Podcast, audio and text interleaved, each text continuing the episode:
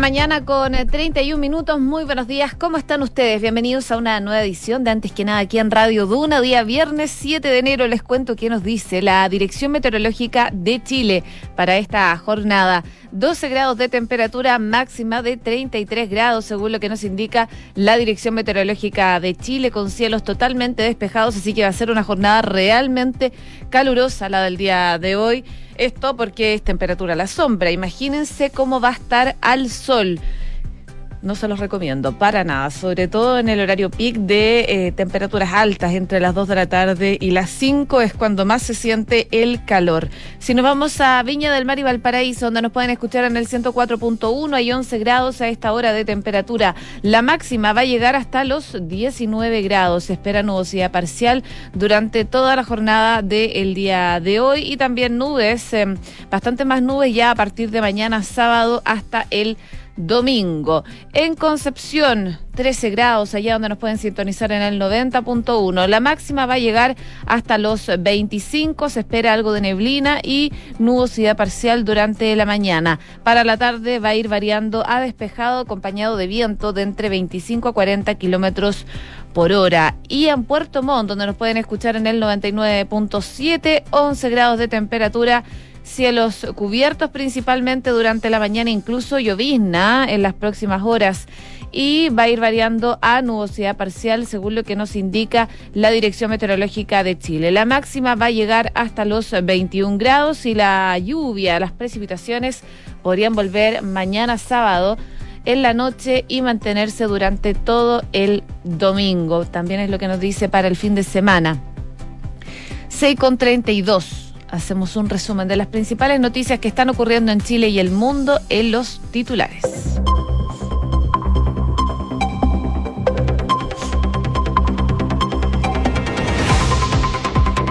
Una emotiva cena del presidente Sebastián Piñera con su comité político y líderes de Chile Vamos se generó el día de ayer. En una cita realizada en su casa, el mandatario agradeció a los miembros de la coalición el apoyo que recibió durante la segunda administración. Se habló de los puntos críticos que tuvo el gobierno, así como de sus logros, como el manejo de la pandemia y la salida institucional a la crisis política. Gabriel Boric se reunió, se va a reunir hoy con el Consejo del Banco Central. La cita se va a llevar a cabo de manera privada durante la tarde en la sede del equipo de Boric, reconocida como la moneda chica. El Consejo Fiscal Autónomo le pidió al gobierno que busque nuevas fórmulas de financiamiento permanente para la pensión garantizada universal. En un informe enviado al Congreso, el eh, Consejo Fiscal Autónomo entregó una serie de recomendaciones para que el gobierno las pueda implementar y con ello hacer viable el financiamiento de esta propuesta. La Convención Constitucional definió las cinco primeras vicepresidencias adjuntas para conformar la mesa directiva. La nueva presidenta del órgano, María Elisa Quinteros, hizo un llamado a un acuerdo para definir las dos vicepresidencias adjuntas faltantes. Entre 6 y 12 horas dura la cuarentena de los chilenos que regresan desde el extranjero. En noviembre, los cinco días de cuarentena para viajeros con pase de movilidad se reemplazaron por un test negativo que se toma en el aeropuerto y se entrega en tiempo récord. Los expertos llaman a endurecer los controles de las fronteras para evitar una proliferación de la variante Omicron. Noticias internacionales, Argentina superó otra vez su marca de casos, 109.608 contagios de COVID en un día. Este jueves se superó la anterior marca histórica de 95.000 contagios que se había registrado ayer. El país vecino atraviesa un aumento constante de casos de COVID-19. El presidente de Kazajistán dijo tener controlada la situación del país tras el anuncio de la muerte de 26 personas. Kasim Yomat Tokayev aseguró que fue restablecido el orden constitucional en todo el país. Las autoridades anunciaron la reactivación del servicio de Internet. 6 de la mañana con 35 minutos. Comenzamos la mañana informados en Antes que nada con Josefina Stavrakopoulos. Bueno, y a dos semanas, eh, a solo semanas más bien, eh, de que asuma el, el, próximo mandatario electo, Gabriel Boric, el 11 de marzo, el presidente Sebastián Piñera se reunió ayer en la tarde con los principales dirigentes del oficialismo para poder eh, compartir una cena privada en su casa Las Condes, en la cual el jefe de Estado abordó la contingencia política que se viene en momentos en el que el sector debate una eventual reconfiguración de las fuerzas dentro de este bloque. La cita en la que participaron los presidentes, secretarios generales y jefes de bancada de los partidos de Chile Vamos y que se extendió por más de tres horas, contó además con la presencia de los ministros de Interior Rodrigo Delgado, de las Express Juan José Doce y la CGGOP Jaime Belolio. El encuentro también se da en el marco de una ronda de reuniones que está realizando el mandatario, pensando en el cierre de lo que va a ser su periodo y que ha incluido a instituciones como la Contraloría General de la República y el Tribunal Constitucional, entre otros. Pasadas las 23 horas, el presidente de Renovación Nacional, Francisco Chaguán, señaló que habían tenido una reunión bastante emotiva, en donde el presidente agradeció a la coalición y particularmente a los que estaban presentes eh, el colaborar y el compromiso que han tenido durante estos años de gobierno. Eh, lo vimos muy emocionado, decía, con la satisfacción del trabajo bien hecho y ahí Chaguán aseguraba que deja un país creciendo al 12%, el segundo mayor crecimiento del mundo, el más preparado para enfrentar además la variante Omicron. Y sobre los desafíos de Chile Vamos, el presidente de RN eh, indicó que también hablaron de cómo van a consolidar la coalición en los próximos años que vienen por delante. El presidente señaló que iba a salir de la línea política a partir del 11 de marzo y que iba a darle fuerza a más bien su fundación para poder defender el legado de su gobierno y para poder seguir contribuyendo a Chile a través de la información del trabajo y la colaboración, según lo que explicaban. Eh, hablaron cómo seguir articulándose con miras a lo que viene adelante. Fue parte de lo que destacaban algunos de los invitados a esta reunión que se generó el día de ayer en donde el presidente Sebastián Piñera eh, realizó agradecimientos, una defensa también a su legado y hablaron sobre el futuro de la coalición de ahora en adelante cuando deje el gobierno. 6 de la mañana con 37 minutos. Estás en Antes que nada con Josefina Stavrakopoulos. Duna 89.7. Ayer el gobierno presentó un nuevo código penal, propuestas que incluye eh, los delitos, más delitos dentro de este Código Penal, aumenta las penas y fija casos que solo podrán sancionarse con cárcel. Por ejemplo, algunos de los nuevos delitos planteados por este proyecto de Código Penal son el hostigamiento presencial o por medios digitales como redes sociales, daño ambiental, afectación de áreas protegidas, utilización indebida de subvenciones públicas, publicidad falsa o engañosa grave, ciberdelincuencia entre otras. Las penas de presidio o de reclusión muchas veces no se cumplen de manera efectiva al aplicarse otras normas que permiten a una persona cumplir la libertad. Por ejemplo, si tienen irreprochable conducta anterior y es condenado a menos de cinco años. Y en esa iniciativa se explica que se establece una serie de penas dependiendo de la gravedad del delito. Prisión, reclusión, que se puede cumplir en cárcel o en domicilio del condenado. Libertad restringida, que se cumple controlada por el delegado y por monitoreo telemático. Y eh, multas y servicios en beneficio en la comunidad. Además, se propone al menos 30 delitos respecto de la única sanción posible que es la prisión. Se elimina igualmente la nomenclatura de presidios mayores o menores o de grados mínimos, medios y máximos y por el contrario se dictaminan penas en contra eh, de años. Así, por ejemplo, se sanciona el homicidio simple con una pena de 10 a 20 años de cárcel. Además, la actual ley establece marcos en los cuales se fija la duración de la pena, pero en la práctica se indica desde el gobierno que se impone generalmente el mínimo y muchas veces inferiores al mínimo legal. Esto se debe al sistema de eh, atenuantes generales de irreprochable conducta anterior o colaboración sustancial que permitan rebajar la pena de manera importante. En este nuevo Código Penal plantean penas efectivas más elevadas. Por ejemplo, el femicidio sería castigado con entre 15 y 20 años en comparación con la norma actual que en promedio es de 6. Años y 40 días. Lo mismo sucede con el homicidio calificado, que con el nuevo código tendrá en promedio una pena de 15 años, en contraste a lo que ocurre con la normativa vigente, donde esta cifra es de 8 años y 17 días en promedio. El nuevo código contempla otras medidas que pueden incorporar eh, tribunales, las consecuencias adicionales del delito y como la comisión y las habilidades. Y en la misma línea, se amplía el umbral de personas jurídicas responsables y penales y además de empresas públicas y privadas, corporaciones y fundaciones que actualmente pueden ser condenadas por esa figura, se agregan eh, las sociedades, por ejemplo, eh, Correos de Chile, TVN, F, Metro, Codelco y las universidades estatales, las personas jurídicas religiosas de derecho público y los partidos políticos. Por supuesto, habló el ministro de Justicia el día de ayer a propósito de este nuevo código penal eh, propuesto y él dijo que debería tener una tramitación en ningún caso inferior a dos años. Lo que hicimos al comienzo de esta administración fue juntar a quienes habían trabajado en el proyecto que se hizo en la administración Piñera 1 y en la que se hizo en Bachelet 2. Y a esos grupos los convocamos, hicimos una comisión, decía, y se produjo consenso y se logró este anteproyecto. Le preguntan por qué se decide enviar el proyecto a poco tiempo de finalizar el gobierno y el ministro dice que hacer un código penal no es obra de una persona, es de un grupo de gobiernos y es un esfuerzo del Estado.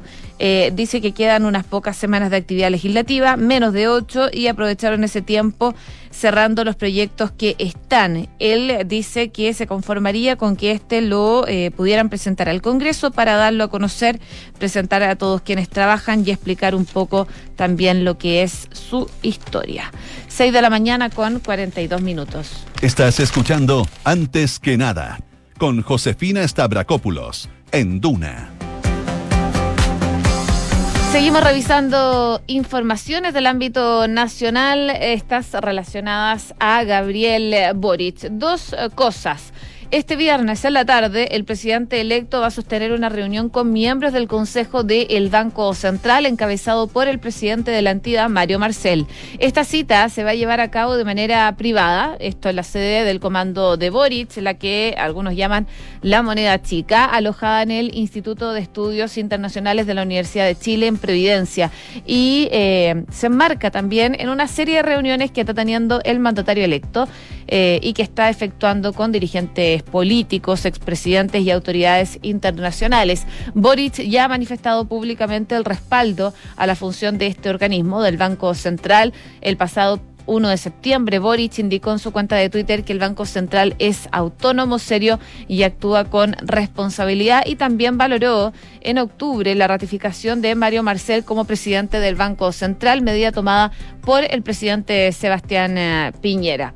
El domingo también Marcel sostuvo que parece claro que los mensajes del presidente electo han sido bien recibidos por el mundo económico, aludiendo a la moderación del discurso. Y con las próximas decisiones sobre composición del gabinete y puesta en marcha del gobierno, habrá nuevas oportunidades de seguir avanzando en esa materia, fue lo que dijo el presidente del Banco Central, por supuesto, a puertas de esta reunión que van a tener hoy día en la tarde. Pero también el presidente electo...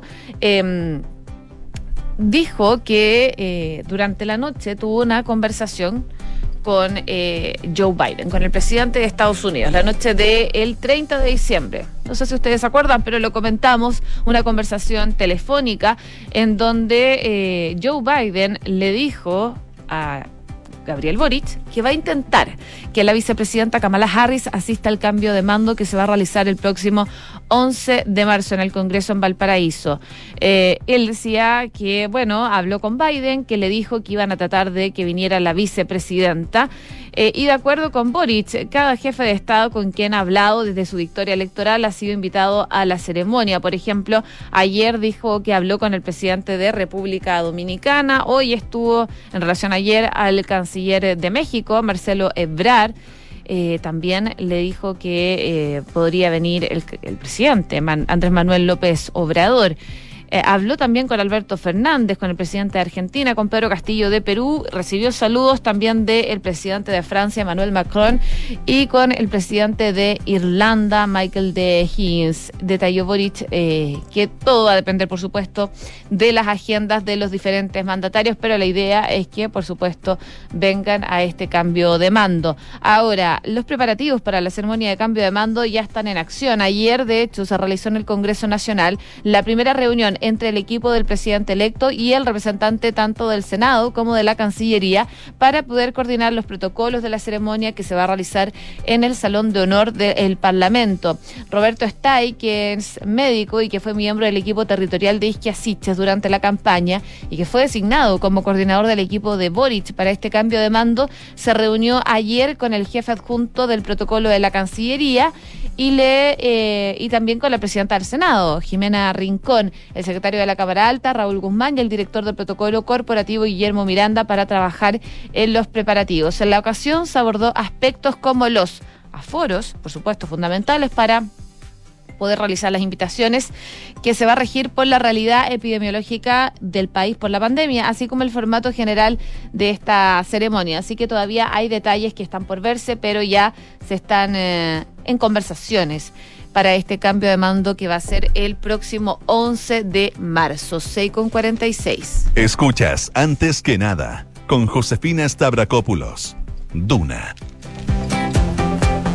y también les cuento lo que está pasando en la Convención eh, Constitucional. Cinco nuevos vicepresidentes adjuntos de los siete cupos que existen se oficializaron ayer en la Convención Constitucional luego de las negociaciones entre los distintos sectores políticos para poder buscar los 24 patrocinios, ocho en el caso de los escaños reservados que necesitan para poder llegar a, ese cargo. Hasta anoche solo la comunista Bárbara Sepúlveda, el socialista Tomás eh, La Revolución Democrática Amaya Alves, además de representantes de pueblos originarios Lidia González Yagán y Natividad Yanquileo, que es mapuche, eran quienes fueron oficializados en esos cargos tras conseguir las firmas, por lo que eh, emitieron sus discursos de presentación ante el Pleno. Sin embargo, hay dos sectores que, eh, al estar divididos, no han conseguido los patrocinios. En la izquierda, los colectivos que reúnen a los convencionales independientes no han logrado consensuar un nombre,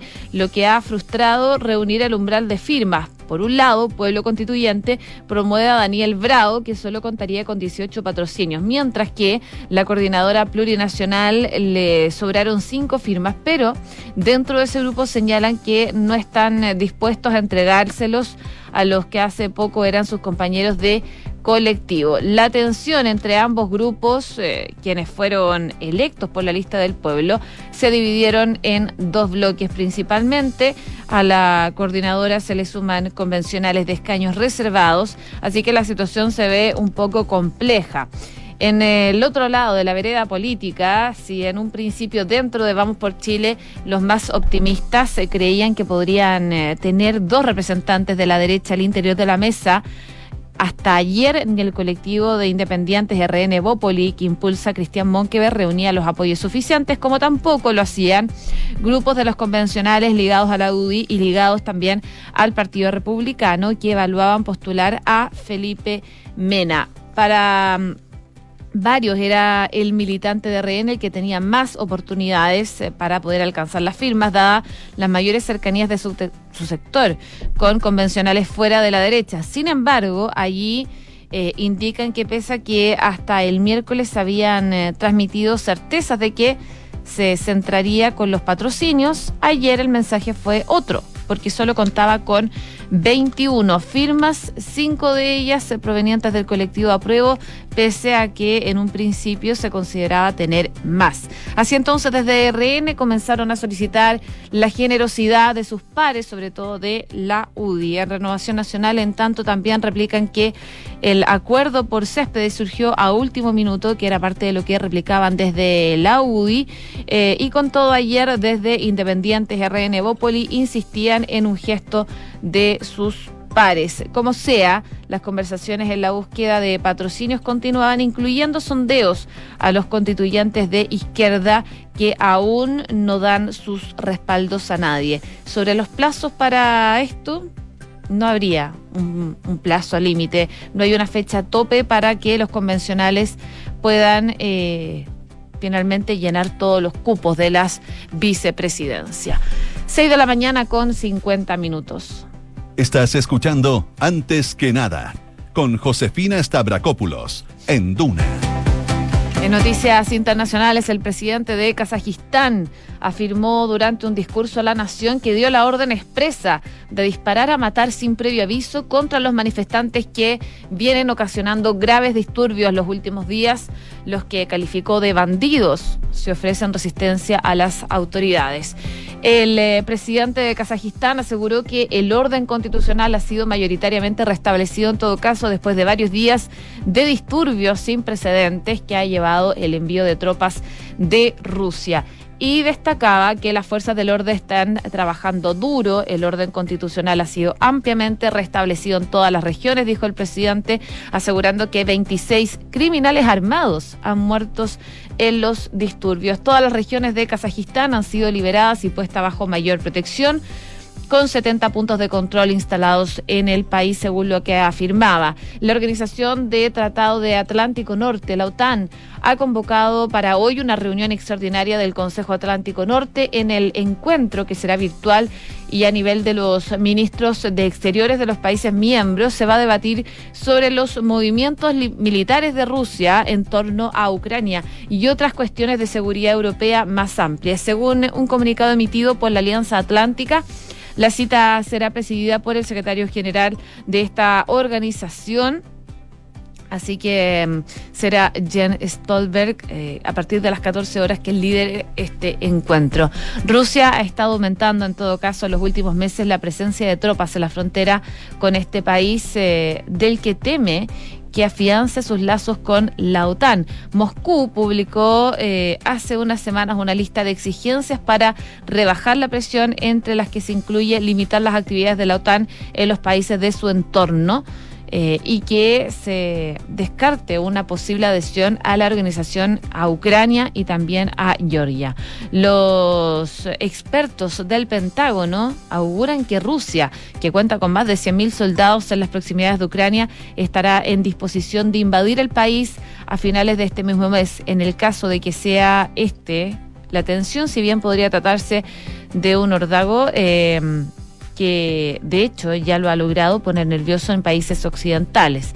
Vamos a ver qué pasa en los próximos días respecto a esta situación que se está generando en Kazajistán, pero que tiene a varios países viendo con atención cómo se va desarrollando estas manifestaciones y principalmente cómo va a actuar Rusia ante esto. 6 de la mañana con 53 minutos. Cifras, mercados, empresas. Las principales noticias económicas están en Antes que nada. Y el Consejo Fiscal Autónomo envió al Congreso este esperado y también, por supuesto, solicitado informe de evaluación de proyectos de exenciones de los instrumentos de financiamiento para la pensión garantizada universal o también conocida como la PGU, que el miércoles fue despachado por la Comisión de Hacienda para ser votada en la sala de la Cámara de Diputados la próxima ya semana. El documento viene a sumarse a las críticas que se han hecho sobre el tema del financiamiento desde el área política por parte del eh, Parlamento sobre todo parlamentarios de oposición y también de economistas, que eh, tuvo un punto álgido con el debate epistolar en el que se prolongó durante casi una semana. ¿Qué dice este documento? Según el organismo que preside Jorge Dermos, se señala que si bien el eh, Ministerio de Hacienda indica que en régimen el mayor gasto fiscal con las indicaciones se ubicaría en aproximadamente 0,95% del PIB, las cifras hacia 2050 no muestran una estabilización completa del mayor gasto, ya que para dicho año este aún se encuentra en ascenso por lo que sugiere extender el periodo de proyección a un horizonte mayor de los 30 estimado por el Ejecutivo a uno, por ejemplo, 50 años a fin de apreciar en plenitud el efecto de la transición demográfica en este sistema. Sumado a lo anterior, también recomiendan desarrollar escenarios alternativos con incrementos de prestaciones, salarios reales e indexación, considerando que cada cierto tiempo los beneficios de la PGU se ajustan discrecionalmente superando las variaciones del índice de precios al consumidor, lo que elevaría las presiones de gasto más allá de lo contemplado en el informe financiero de la DIPRES. Pero quizás uno de los puntos más destacados de la mm, CFA es la evaluación sobre los mecanismos de financiamiento elegidos por Hacienda que cumplen con el principio de financiar gastos permanentes con ingresos permanentes clave para la sostenibilidad fiscal y su conclusión no deja lugar a equívocos. Señala que lo prudente es asegurar ingresos permanentes por un valor al menos equivalente al 0,95% del PIB anual en régimen para poder financiar de manera sostenible esta PGU, la pensión garantizada universal.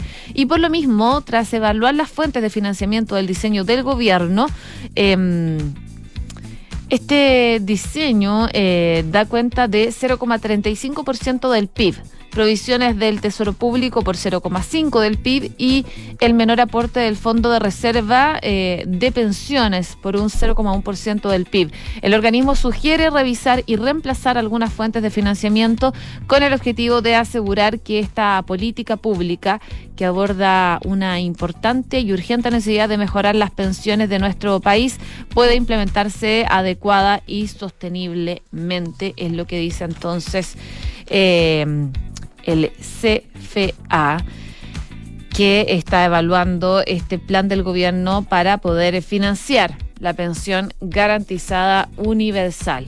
Y bueno, es parte de lo que anunciaron. 6 de la mañana con 56 minutos.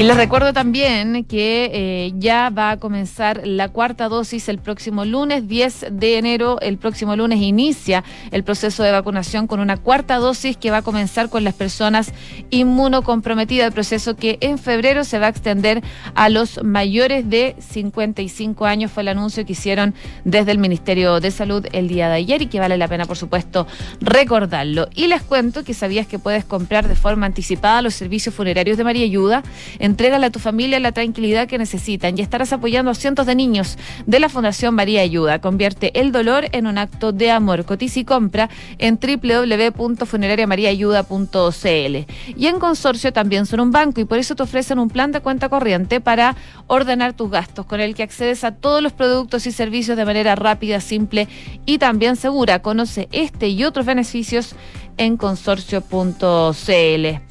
Hacemos una pausa y volvemos con más informaciones en Duna en Punto junto a Rodrigo Álvarez. Que esté muy bien y que tengan una muy buena jornada.